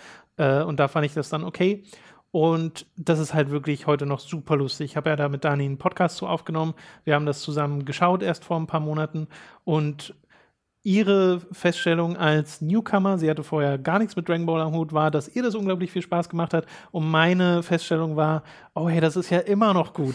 so, ne, dieses, das fand ich nicht nur als Kind super, ich finde es auch heute noch lustig, auch wenn da ein paar Sachen dabei sind, die man ein bisschen kritisch hinterfragen sollte. Aber ja. trotzdem. Sehr. Äh, sogar. trotzdem gibt es ganz viele Elemente in Dragon Ball, die super viel Spaß machen, auch heute noch. Und dann kriegst du halt die Reise mit, wie Son Goku erwachsen wird und dann in Dragon Ball Z wird es alles schon ernster. Wenn du die deutsche Sprachausgabe dir anhörst, dann auch teilweise nicht so, weil die äh, sehr viele Sprüche reingebracht haben, die es eigentlich nicht gibt im Original und das dadurch einen sehr eigenen Flair bekommt. Ähm, wenn du das dann aber im Original schaust, irgendwie auf Japanisch mit Untertiteln, ist es nochmal ein bisschen anders. Und da ist es, glaube ich, dann einfach insgesamt ernster, weil es auch um viel krassere Sachen geht. Also es geht ja dann wirklich um die ganze Welt. Hm. So.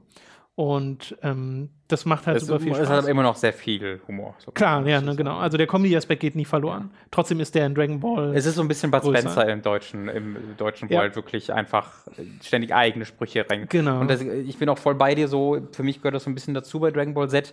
Wenn ich allerdings heute neu damit anfangen würde, würde ich nicht dazu raten, dazu zu greifen, weil ich einfach der Meinung, auch bei, finde ich auch bei Bud Spencer Film, weil ich so der Meinung bin, das ist dann interessant so, aber wenn man das Dragon Ball sehen will, dann sollte ja. man schon eher zum Original greifen. Vielleicht, wenn es einen dann doch so ein bisschen interessiert, vielleicht erst das Original gucken, dann nochmal ja. die deutsche Version reinhören in ein paar Highlights, weil ja, es ist schon auch. ein bisschen lustig. Ja. Aber ja, also einfach Dragon Ball gucken, dann Dragon Ball Z gucken und wenn du dann immer noch Bock hast, gibt es irgendwie Dragon Ball Super, da gibt es halt auch die DVDs, aber noch nicht das, da, kann, da kann man das vielleicht mal erklären, weil da kommen jetzt erstmal die Filme ins Spiel. Da also kommen die guckst, Filme ins Spiel. Genau, du guckst Dragon Ball und Dragon Ball Super äh, und dann. Äh, Dragon Ball, Dragon Ball Z und dann kommt Super verdammt, wir haben das verkackt. Du guckst Dragon Ball und dann Dragon Ball Z und dann kommt Dragon Ball Super. Und da wird es ein bisschen komplexer, aber auch recht einfach verständlich. Äh, es gab äh, zwischen dem Release von Dragon Ball Z und Dragon Ball Super, wo ja Jahrzehnte zwischenlagen, äh, da kam dann 2000, weiß ich nicht, 10 oder 11 oder so, äh, oder nee, ein bisschen später war es eher ich habe da ein Anime Awesome zugemacht. Vor jedenfalls vor ein paar Jahren kam dann Dragon Ball Z Kampf der Götter ähm, äh, als Film in den Kinos, dann auf DVD. Und danach kam noch ein Film, Dragon Ball Z, äh, wie ist der nochmal? Return? Resurrection F. Resurrection F. Und diese beiden Filme waren die ersten Filme, die von Toriyama selbst gemacht, geschrieben wurden und designt wurden. Das heißt, das sind die ersten und einzigen beiden Filme bis zu dem, dem nächsten, der dann demnächst erscheint, die Kanon sind, die zur Hauptgeschichte gehören. Und äh, die, äh, so, so beide solltest du dir dann angucken. Ähm, und dann startet die Dragon Ball Super Serie. Aber die Super Serie wieder erzählt die Ge Ereignisse dieser beiden Filme noch einmal leicht verändert nach. Da würde ich persönlich aber auf jeden Fall dazu raten, guck dir das nicht in der Serienform an, was dann 40 Folgen sind oder so, äh, sondern guck diese beiden Filme an und spring dann in der Serie äh, zu der ersten Folge nach diesen Filmereignissen. Weil da gibt es dann zwar ganz, also es gibt so ganz kleine Details, die anders sind, allerdings mir sind die nie aufgefallen. Da musst du wirklich hardcore in der Lore drin sein, dass sie das wirklich aktiv auffällt. Mhm. Ähm, mir sind da keine Unterschiede aufgefallen und die Filme sind halt unendlich viel besser äh, animiert. Also gerade am Anfang, gerade in diesen ersten beiden Staffeln, wenn diese Filme nacherzählt werden, hat Dragon Ball Super teilweise richtig schlechte Animationen, wirklich so richtig, richtig schlecht. Und die Filme gehören zu den besten Animationen, die Dragon Ball je gemacht hat. Äh, und die Super-Serie wird dann immer besser und wird zum Ende, hat, da wirklich Filmqualität erreicht in den letzten Folgen schließlich. Ähm, deswegen würde ich dir da raten, überspring diese beiden Staffeln, die die Filme nacherzählen, guck die Filme stattdessen an und spring dann zu der ersten Folge nach den Filmen. Okay. Ja, und dann erscheint jetzt im Anfang nächsten Jahres Dragon Ball Super Broly, was dann die Supergeschichte weitererzählt ja. wird. Ähm, und auch Kanon das, das Ding ist aber, bis dahin kommst, dauert es ein bisschen, weil ja. das Original Dragon Ball sind, wie gesagt, 150 Folgen oder ein bisschen mehr. Mhm. Äh, Dragon Ball Z sind 291 mhm. Folgen, glaube ich. Ja. Man kann auch Dragon Ball Kai gucken. Mhm. Das ist eine ähm, ein bisschen aufgehübschte Version, in der ganz viel Filler rausgekattet ja, wurde. Ja. Die äh, ist dann irgendwie 100 Folgen kürzer oder so. Mhm. Ähm, die gibt es auch in Deutschland tatsächlich. Die hat ein bisschen weniger Gewaltspitzen, die wurden teilweise entfernt oder retuschiert. Also es gibt weniger Blut manchmal. Ist nicht so wirklich groß schlimm, ehrlich gesagt. Äh, Gerade weil die deutschen DVDs von Dragon Ball, glaube ich, immer noch zensiert sind. Ne? Die wurden, glaube ich, nie unzensiert. Genau, da wurde nichts gemacht. Das ist quasi, die, das basiert auf dieser französischen Fassung und da sind ein paar Zensuren mit drin. Genau, also wenn es darum geht, da kannst du, glaube ich, dann wenn es um die Gewalt geht, trotzdem eher in der deutschen Version zu Dragon Ball Z Kai greifen tatsächlich. Ähm, also ich würde auch sagen, kannst du dir genauso gut machen, sparst vielleicht ein bisschen Geld, weil du weniger Boxen kaufen musst äh, und vor allen Dingen sparst du dir teilweise echt schlimm Filler bei Dragon Ball Z, weil der Filler war nicht einfach getrennt, wie das bei Naruto zum Beispiel der Fall war, sondern wurde in die Kämpfe und sowas integriert, sodass dann Leute einfach sich zehn Minuten angestarrt haben immer wieder und das äh, ist im Dragon Ball Z Kai deutlich flotter. Okay, super. Übrigens ganz lustig, weil du Dragonland nur kurz noch Netflix erwähnt hast. Bei Netflix gibt es tatsächlich äh, sehr, sehr viele Naruto-Folgen äh, mittlerweile. Nicht alle, nicht alle, mhm. aber bei ein paar, weiß nicht, 100, 100, 120 oder so. Nee, das ist zu viel. Sagen wir vielleicht 50, 60 gibt es bei Netflix, falls man da ja, Die haben auch Yu-Gi-Oh! und Pokémon und so. Ja. Das ist ganz witzig.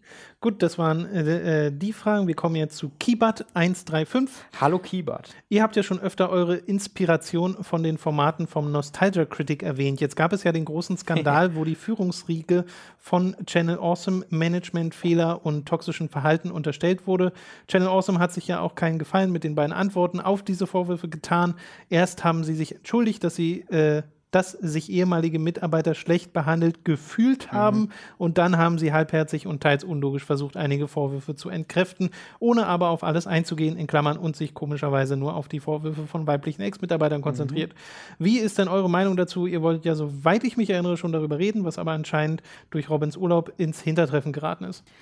Ja, ähm, und bei der zweiten Entschuldigung wurde versehentlich ein mittlerweile Verstorbener, weil er sich selbst äh, getötet hat durch Suizid, äh, ähm, ehemaliger wie soll man sagen, Produzent von Channel mhm, Awesome, ja. wurde er als, ähm, ich weiß, ah, ich weiß, also zumindest äh, gab es da äh, Harassment.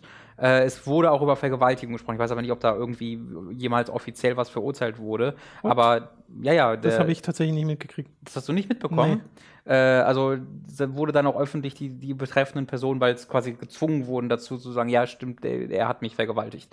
Ähm, solche Sachen wurde, das, die sollten halt nie öffentlich werden. Das da haben die Opfer auch bis zu diesem Zeitpunkt nie öffentlich gemacht. Aber weil äh, General Awesome äh, irgendwelche Chats veröffentlichen wollte, um ihre blöden Punkte zu beweisen, was die Chats nicht gemacht haben, die haben sie falsch gefotoshoppt und haben dann teilweise die Timestamps und Daten nicht richtig rauszensiert, sodass man das immer noch sehen konnte. Und da konnte man einfach darauf zurückschließen, ah, guck mal, das fand genau dann statt, als äh, Juvario ähm, gefeuert wurde oder äh, gegangen ist freiwillig. Und dann konnte man natürlich irgendwann, ah, okay, dann ist er des, muss er deswegen gehen. Und dann äh, haben sie halt in dem Chat darüber geschrieben, was die Vorwürfe sind.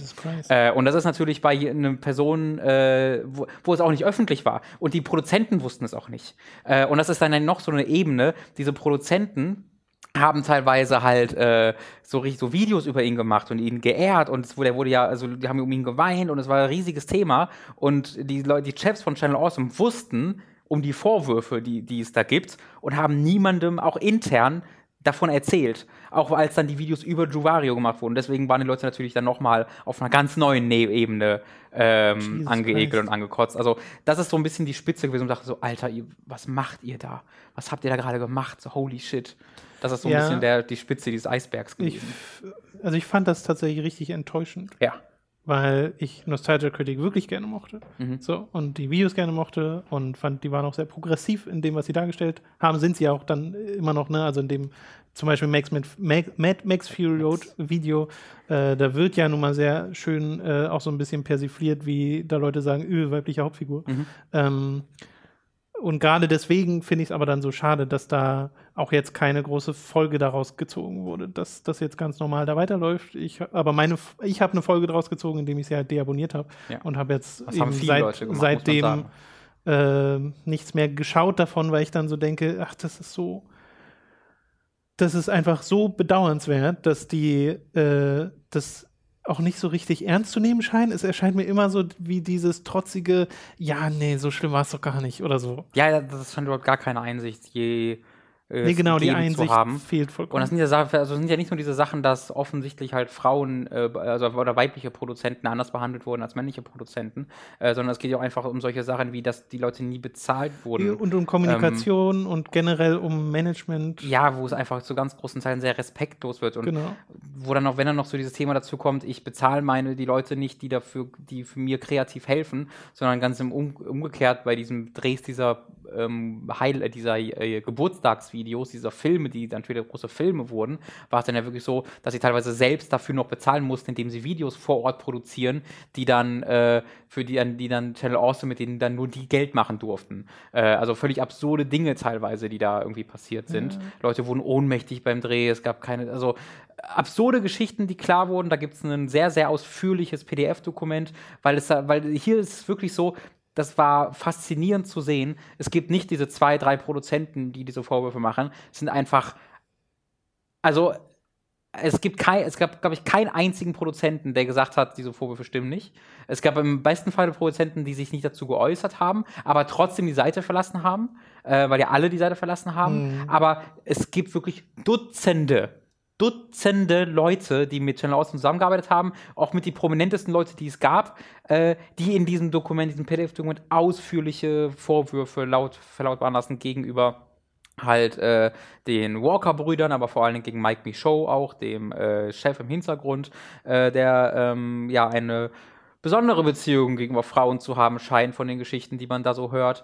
Äh, und diese die Reaktion war dann wirklich so ein Desaster, ähm, dass ich dann auch nie, ich habe nichts mehr von denen geguckt danach, weil ich habe, nicht. ich habe, also ich glaube, wir beide haben äh, Nostalgia-Kritik nicht geguckt, weil uns das besonders interessante Einblicke, kritische Einblicke in diese Filme gegeben hat. Also das war jetzt auf einer kritischen Ebene nie besonders hochwertig, dass da einzigartige irgendwie Sichtweisen Das halt verlautbart eine wurden. Comedy-Show. Genau, und auch die war jetzt nie unbedingt das Allerlustigste. Ich habe nicht laut gelacht, sondern es war für mich immer so ein Feel-Good-Ding. Es war so ein Nostalgie-Ding, wo ich mich so zurückgelehnt habe und ich wusste genau, was ich bekomme und das fand ich immer cool. Also, naja, mir ging es da noch mal ein bisschen. Also ich fand Ja. total beeindruckend, wie er, wie sie es geschafft haben, Nostalgia Critic noch mal frisch wirken zu lassen, stimmt, als sie ja. so die Schauspieler mit reingeholt haben und dann diese Skits machen Mhm. und teilweise auch echt witzig waren. Also ich mochte die Show schon echt gerne, Okay. weshalb ich es ja wirklich super schade finde, Mhm. dass das jetzt so äh, kam, wie es kam. Ähm, und ich meine, es gibt ja auch so ne, einen dieser äh, Schauspieler, der da jetzt auch äh, äh, immer, immer noch mitmacht, genau, der Malcolm. Äh, der hatte sich ja auch gemeldet und hat gemeint, er kann sich zu den Vorwürfen an und für sich nicht äußern, er kann nur sagen, dass es ihm dort immer gut ging und dass so er davon nichts mitbekommen hat. So, und das würde ich auch glauben, aber das ist ja so ein bisschen der Punkt, dass Leute eben mega unterschiedlich behandelt wurden. Ja, und das Problem war Und- da, also er ist dann ja auch später auf eine andere Schiene noch gefahren. Äh, du- Das hab du- ich dann nicht hast du, du scheinst Okay, nee, ich hab ab ich, ich dich bisschen. Ja, ja, wirklich. Weil er ging dann irgendwann auch voll auf die Schiene, die lügen. Einfach. Echt? Ja.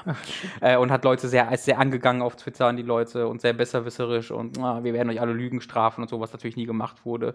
Ähm, also das war auch sehr äh, schade tatsächlich. Okay, mir fehlt scheinbar die ganze Hälfte dieser Geschichte.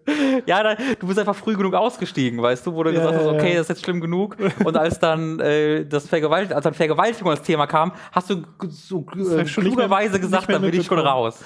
Oh man. Ja, also das war ein absolutes Volldesaster und ähm, ich kann einfach die nicht mehr gucken, ohne mich dabei schlecht zu fühlen. Ja, genau. Also das ist halt, ich kann das auch dann nicht mehr ignorieren tatsächlich. Das Schöne ist ja, die ganzen Leute machen ja weiter Content, äh, Ja. die man, Ja. äh, die darüber geredet Lindsay haben. Ellis zum Beispiel, sehr Lindsay große Ellis, Empfehlung. Eine der besten YouTuberinnen ein, der Welt. Eine Videoreihe, einen Dreiteiler zu den Hobbit-Filmen gemacht. Äh, super, super, super cool. Hat auch Guckt eine äh, akademische Reihe über die Transformers-Reihe mal Ja, ja, produziert, das die hervorragend ist. Also fast jedes Video. Guckt einfach auf diesen Kanal von ihr. Genau, ja. Lindsay Ellis ist hervorragend. Ich persönlich mag auch Anime Abandon extrem gerne. Das ist eine meiner absoluten Lieblings-Videoreihen äh, davon. Ähm, wo er halt so 80er, 90er Jahre Anime äh, reviewt. Sehr ausführlich. Da gibt es mittlerweile, weiß ich nicht, wie viele hundert Folgen, aber das macht er jetzt seit Jahren, Ja. jede Woche. Und das sind halt wirklich größtenteils Anime, von denen ich nie und nie was gehört habe. Ähm, und das ist sehr faszinierend. Ja, ich weiß, dass Dani gern Todd in the Shadows äh, Wollte ich auch empfehlen. Mag ich auch guckt, gern, wo es ja. sehr um Musik geht. Da habe ich jetzt nicht so die, äh, den Kontakt Der, mit. hat- der hat Lindsay Ellis geheiratet vor ein paar Wochen. Ernsthaft? Die sind verheiratet, ja. Oh. Interessant. Todd, Todd, the Shadows und Lindsay Ellis. sind Das ist ja witzig. Ja. ja, die sind so damals zusammengekommen während der äh, während des äh, letzten Jahres von Channel Awesome, wo sie da waren.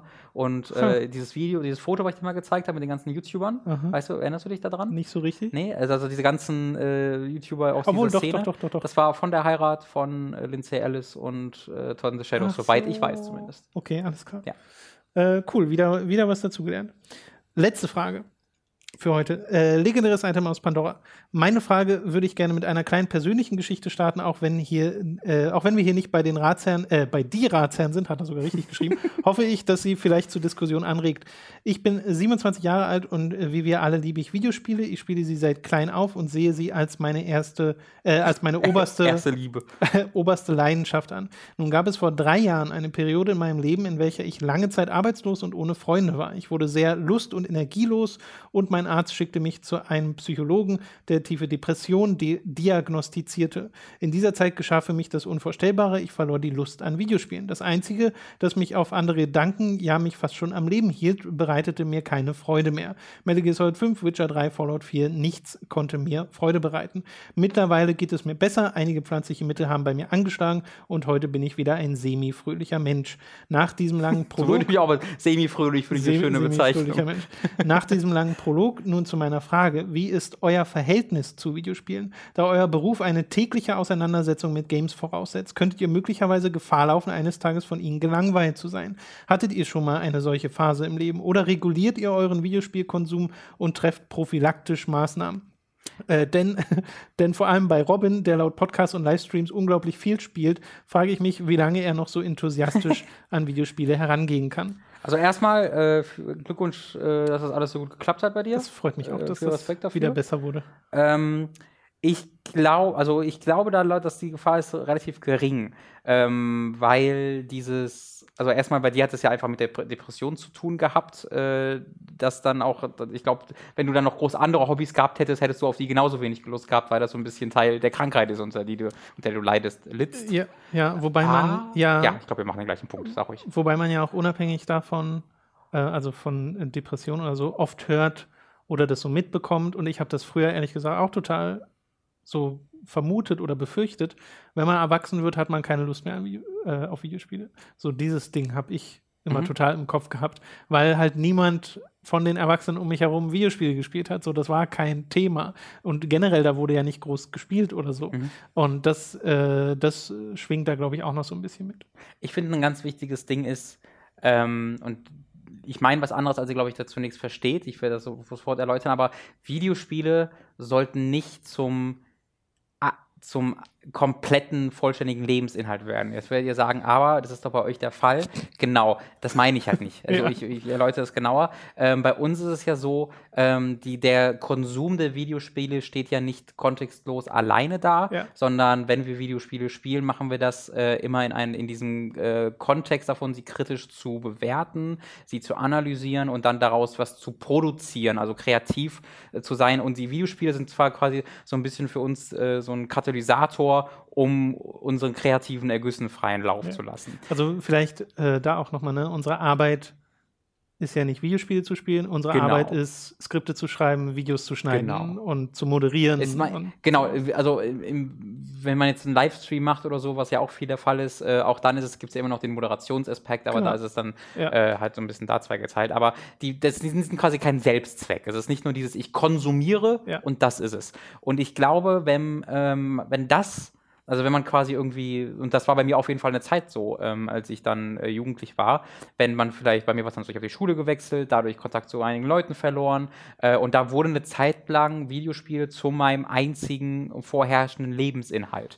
Äh, und das geht dann ein paar Wochen, Monate so gut, aber irgendwann merkst du seelisch und äh, geistig, dass das dich nicht erfüllt. Weil das kann dich nicht erfüllen, ähm, wenn das das Einzige ist. Wenn du keine Freunde hast, auf denen du dich wenden kannst, wenn du keine Freundin hast oder keinen Freund hast, an persönlich wenden kannst, sondern wenn Videospiele und das, das, oder allgemein Medien der Konsum von Medien dein kompletter Lebens, ich meine wirklich dein kompletter Lebensinhalt wird, ähm, dann wirst du irgendwann unweigerlich an den Punkt kommen, wo das nicht mehr funktioniert, wo du selbst merkst, okay, ich habe mich jetzt wirklich so krass in eine Depression gearbeitet oder in einen Burnout gearbeitet, was auch immer, oder man muss, muss gar nicht auf die Krankheitsebene gehen. Ich habe mich so sehr in diese Ecke manövriert, wo ich nach dieser Erfüllung suche, aber die nicht finde, bis ich jetzt eine negative Einstellung über diesen Spielen habe, weil die mich mittlerweile nur noch langweiligen können, an langweilen können, weil ich einfach davon was rausziehen will, was sie mir gar nicht bieten können. Äh, und das ist, finde ich, ein sehr, sehr, äh, da muss man einfach aufpassen, wenn man eine introvertierte Persönlichkeit hat, die sich vielleicht sowieso nicht so wahnsinnig oft im sozialen Rahmen mit Leuten trifft, weil das ist bei uns ja auch nicht groß anders. Äh, da kann es vor allen Dingen, wenn man jugendlich ist, was ja auch beim Fragesteller nicht mehr der Fall ist, aber was zumindest bei mir auch damals so war, kann es passieren, dass man zu viel Verantwortung in den Konsum von Medien ähm, reinlegt. Ja. Ich hoffe, man versteht, was ich sagen will. Ja, ich glaube schon. Ich glaube halt dieses, dieser Glaube, dass das schon okay ist, dass das so, dass mhm. man alleine die ganze Zeit ist und Videospiele spielt. Mhm. Und Videospiele können natürlich dann als äh, so Fluchtpunkt dienen, aber wie du schon sagst, dürfen halt nicht dann das Alleinige sein. Und das gilt halt mit jedem anderen Medium auch. Genau. Ne? Also es beschränkt sich ja nicht ja. nur darauf. Ähm, und du kannst ja in Videospielen soziale Kontakte haben und aufbauen, wenn du in die Online-Richtung gehst. Und ich glaube, das kann dann tatsächlich helfen. Aber, wenn es halt, aber wenn es halt immer auf der Spiele, also das hilft dann, wenn es halt mehr wird als genau. ich treffe die im Spiel so, ja, und rede ja. dann über das Spiel, sondern wenn es tatsächlich zu sozialen genau. Kontakten außerhalb des Spiels Hat ja bei mir ne? tatsächlich mal dazu geführt, weil ich die Leute, die ich in World of Warcraft kennengelernt mhm. habe, dann irgendwann tatsächlich mal auch äh, in echt, in Anführungszeichen, kennengelernt habe. Ähm, aber ich hatte auch mal so eine ganz kurze Phase von irgendwie einem halben Jahr oder so, wo ich äh, noch zu Hause gelebt habe, wo ich gerade keine feste Arbeit hatte. Schule war auch vorbei, Zivildienst war vorbei und es war so dieses Limbo dazwischen mhm. und da habe ich halt vor allem äh, die Zeit zu Hause verbracht und dann auch irgendwie so gemerkt, äh, so manchmal habe ich so Momente, wo es mir einfach wo ich, wo es mir nicht so gut geht, mhm. so in dem Fall. Ich will es aber auch nicht über Wert verkaufen. Also mhm. ich war jetzt da auch nicht in einer Depression oder so, aber habe irgendwann so selbst gemerkt, ah, okay, das ist einfach Einsamkeit. Mhm. So diese Selbsterkenntnis kannte ich vorher nicht. Okay, ja. das, das ist jetzt Einsamkeit, was ich gerade fühle. Äh, und das wurde dann besser, so wie ich dann wieder einen Job hatte bei mhm. Gamona und dann wieder Leute kennengelernt und dann war das wieder vorbei. Ja. Das war einfach nur so eine kurze Phase. Aber ähm, abgesehen, aber selbst dort hatte ist ich nicht dieses, okay, Videospiele machen mir keinen Spaß mehr. Aber ich glaube, man kann sehen, dass man da hinkommt. Also wenn es noch ein Jahr so weitergegangen wäre.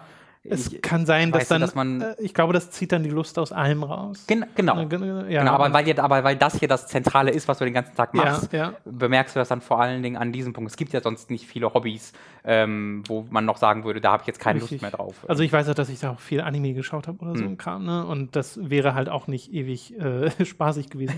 ähm, aber abgesehen davon, also so rein im, im Alltag oder jetzt im Erwachsenenwerden, äh, habe ich das nie nachvollziehen können, wie Leute sagen, oh, ich habe keine Lust mehr auf Videospiele. Weil das für mich äquivalent wäre wie, ach nö, Filme brauche ich nicht mehr. So, also nachvollziehen das kann, das, kann ich schon. Das kann natürlich passieren so, dass einem man irgendwie mal dann einfach keine Lust mehr auf ein ganzes Medium hat, aber mir fehlt da irgendwie der Anschluss zu, wie es überhaupt dazu kommt, weil die Bandbreite so groß ist, sowohl in Filmen als auch in Büchern, als mhm. auch in allen anderen Medien. Eigentlich gibt es überall etwas, was für jeden etwas sein sollte. Es ist natürlich schwer, teilweise das zu finden, gerade auch wenn man ein bisschen spezielleren Geschmack hat. Aber ist es bei dir zum Beispiel nicht auch so, dass du früher noch ein bisschen mehr gelesen hast und das dann irgendwann einfach so ein bisschen sich, äh, war das nicht so bei dir? Also, ich du meinst einfach Bücher hast, oder Bücher, was? genau, konkret? Äh, ja, also Aber ich Das wäre mal, ja so ein Beispiel eigentlich. Ich habe mal mehr Bücher gelesen, als ich es jetzt tue. Genau. Aber trotzdem bin ich ja nicht einer, der sagt, äh, Bücher sind scheiße, ich will keine Bücher mehr. Okay, das meinst du konkret. Okay, ich dachte, du meinst es ein bisschen. Nee, das, dann, dann stimme ich dir absolut Dass zu. Dass man so dem komplett Wenn man eine Antipathie absagt. dagegen. Ja, ja, genau. Ja, ja. Ähm, aber was ich glaube, was öfter noch passiert, ist, dass einfach man das, in, das Interesse an etwas verliert, weil die Zeit ein bisschen weniger wird vielleicht, aber auch, weil man sich weiterentwickelt. Also und gar nicht meine ich jetzt äh, irgendwie erwachsener wird, sondern einfach, weil die Interessen sich verändern, dass man das ja, ein bisschen ja. mehr, okay, Bücher sind jetzt irgendwie nicht mehr, weil bei mir die gleiche Entwicklung wie auch bei dir. Und bei mir war es konkret Fußball, habe ich irgendwann nicht mehr so richtig mhm. Bock drauf gehabt. Ironischerweise mittlerweile hätte ich wieder voll Bock auf Fußball, aber ich habe nicht wirklich Lust, da jetzt nochmal neu einzusteigen. Und ich glaube, das kann auch vielleicht etwas sein bei so einem Videospiel-Ding. Wenn du dann irgendwie vielleicht in der Familie erstmal drinsteckst und alles dann, und du hast halt deine Hobbys und deinen Alltag, dann zu sagen, so, jetzt kaufe ich mir mal, Ich für fang 400, jetzt mal jetzt kaufe ich mir mal eine Ja, Xbox. One X für 400 Euro. ähm, das ist halt schon eine gewisse Investition. äh, das, das macht man dann auch nicht von heute auf morgen. Ich glaube, wenn man einmal so komplett raus ist, und das gilt für Das jedes stimmt. Hobby, ist es relativ schwierig, da wieder dann äh, komplett einzusteigen. Ähm, aber ich glaube, das ist bei vielen Leuten einfach ein Teil der Selbstfindung. So, was macht mir Spaß? Womit möchte ich meine Zeit investieren? Was ist mir wichtig? Und äh, da ist es auch nun mal so, dass ähm, wenn man jetzt auf schon sportlichen Ebene viele Hobbys, die halt äh, noch einen Vorteil geben, den Videospiele vielleicht nicht geben, in dem Sinne, dass man sich halt, äh, dass man sich körperlich betätigt, dass das für deine Gesundheit gut ist, dass es nochmal eine andere Form der sozialen Interaktion dir bietet, für, nach denen viele Leute suchen. Und ich glaube, da ist es dann so ganz natürlich, dass halt das so ein bisschen, naja, die Elitär, die, also die, die Elite ausgesiebt wird. Dass nur noch wir halt übrig sind. Die Elite, ja. Ja. So würde ich es auch bezeichnen. nee, natürlich passiert das und jeder hat so andere Interessen. Äh, ich meine, so aus der persönlichen Sicht, dass das bei mir halt, seit ich klein bin, ich kann mich an keine Zeit erinnern, in der ich nicht Videospiele gespielt habe. Absolut So. bei mir auch, ja. Äh, und das ist so ein zentraler Teil meines Lebens und ich finde sie immer noch so genial zu großen Teilen als Medium. Ja. Äh, also ich spiele immer noch lieber Videospiele, als dass ich Filme gucke, Serien gucke oder Bücher lese Mhm. oder irgendwas anderes mache. Das ist einfach bei mir so das, das Top-Unterhaltungsmedium, was das angeht. Und daran hat bisher überhaupt nichts gerüttelt. Es ist eher im Gegenteil, ich bin immer, immer mehr fasziniert davon. Mhm. Und äh, teilweise auch einfach nur auf einer super oberflächlichen Ebene, dass ich mir halt Ghost of Tsushima angucke und denke, holy shit, sieht das gut aus, ich will das jetzt spielen. Ja. Und dann ist es erstmal auch nur das, ne? Einfach nur dieses, ich will jetzt in dieser Welt sein und durch diese Weizen- oder Reisfelder durchgehen, Mhm. äh, weil ich das super cool finde. Und das geht halt, dass das momentan in Echtzeit gerendert wird, weil da auch noch so ein bisschen eine technische Faszination sicherlich eine Rolle spielt. Aber ja, das. Mhm. Ich habe äh, gerade diese Erfahrung nochmal mit VR. Das einfach dieses. ja, oder. VR ist auch ein super Und Beispiel. das ist halt etwas, was, wo ich auch weiß, dass das die nächsten 20, 30 Jahre eine kontinuierliche, kontinuierliche Entwicklung sein wird. Ähm, und ich freue mich halt jetzt schon darauf, mit 70 dann irgendwo zu stehen und was weiß ich, was dann schon alles wieder möglich ist in, Ja. die- in puncto Videospielen. Also ich habe jetzt auch wenig Zweifel daran, äh, es sei denn, die Welt geht unter, was ja passieren kann. Aber äh, ähm, abgesehen davon habe ich wenig Zweifel daran, dass wir auch, wenn wir sehr alt sein werden, noch genauso Videospiele Genau, werden. ja, und ja. solange es natürlich uns körperlich auch gut genug geht, dass es noch funktioniert. Ähm, ja, also äh, ich weiß nicht, was die Frage war, aber wir haben, Naja, glaube ich, gut geantwortet. Einfach, ob wir das schon mal hatten, so auch so Phasen im Leben, so. wo es mal das Verhältnis sich zu Videospielen sich geändert hat und ob wir prophylaktisch irgendwelche Maßnahmen treffen, um Ach das so. zu verhindern. Nein. Ich glaube, das machen wir beide nicht. Wir spielen beide extrem viel. Ja. Ich glaube auch nicht, dass du mehr spielst als ich. Ich glaube, du guckst mehr Serien, mehr Filme als ich. Das auf jeden Fall. Ja, das, das, das, das auf jeden Fall. Ähm, naja, du holst dafür ein bisschen mehr Anime als ich, glaube ich, aktuell. Ja, aber nee, nicht wirklich. Nee, du liest Manga Also dafür. Du- du- genau, ich lese Manga und das ist nicht sehr Ich glaube, wir zeitintensiv. geben uns beide einfach nicht so viel. Genau, so. Ich meine, ich gucke jetzt immer noch mit Dani Sailor Moon, aber das halt sehr selten, weil sie Ja. einfach nicht so oft Zeit dafür hat. Ähm, ja. Na gut. Ich würde sagen, wir machen weiter, weil äh, Pandora hat noch eine Frage. Äh, meine nächste Frage dreht sich um die Formel 1, genauer gesagt um Robins Sehverhalten an Rennwochenenden. Ich nehme an, du schaust ausschließlich das Qualifying und das Rennen, denn wer schaut sich heutzutage noch die lahmenfreien Trainings an? Schaust du diese sehr aufmerksam und genau und möchtest keine Runde und Teamradio verpassen oder machst du nebenbei noch etwas? Äh, das kommt immer aufs Rennen an, tatsächlich. Ähm, Qualifying bin ich meistens äh, sehr aktiv dabei, also dass ich da aufpasse. Ähm, beziehungsweise manchmal ist es halt so, am Anfang des Qualifyings sind ja drei unterschiedliche Runden und wenn die dann 15 Minuten geht, so eine Runde, passiert in den ersten fünf Minuten meistens nicht so was Relevantes, äh, dass ich dann irgendwie am Handy bin zwischendurch oder manchmal bin ich auch sowieso am PC und habe dann auf dem Tablet Formel 1 laufen, aber meistens gucke ich, guck ich das dann schon sehr konzentriert. Und bei Formel 1 äh, ist das so ein bisschen 50-50 Chance, ähm, wie spannend das Rennen halt wird. Äh, und wenn halt ein langweiliges Rennen ist, ist, dann ist es so ein perfekter Sport einfach, um währenddessen irgendwas zu zocken, wo du keine große auch dich nicht groß darauf konzentrieren musst.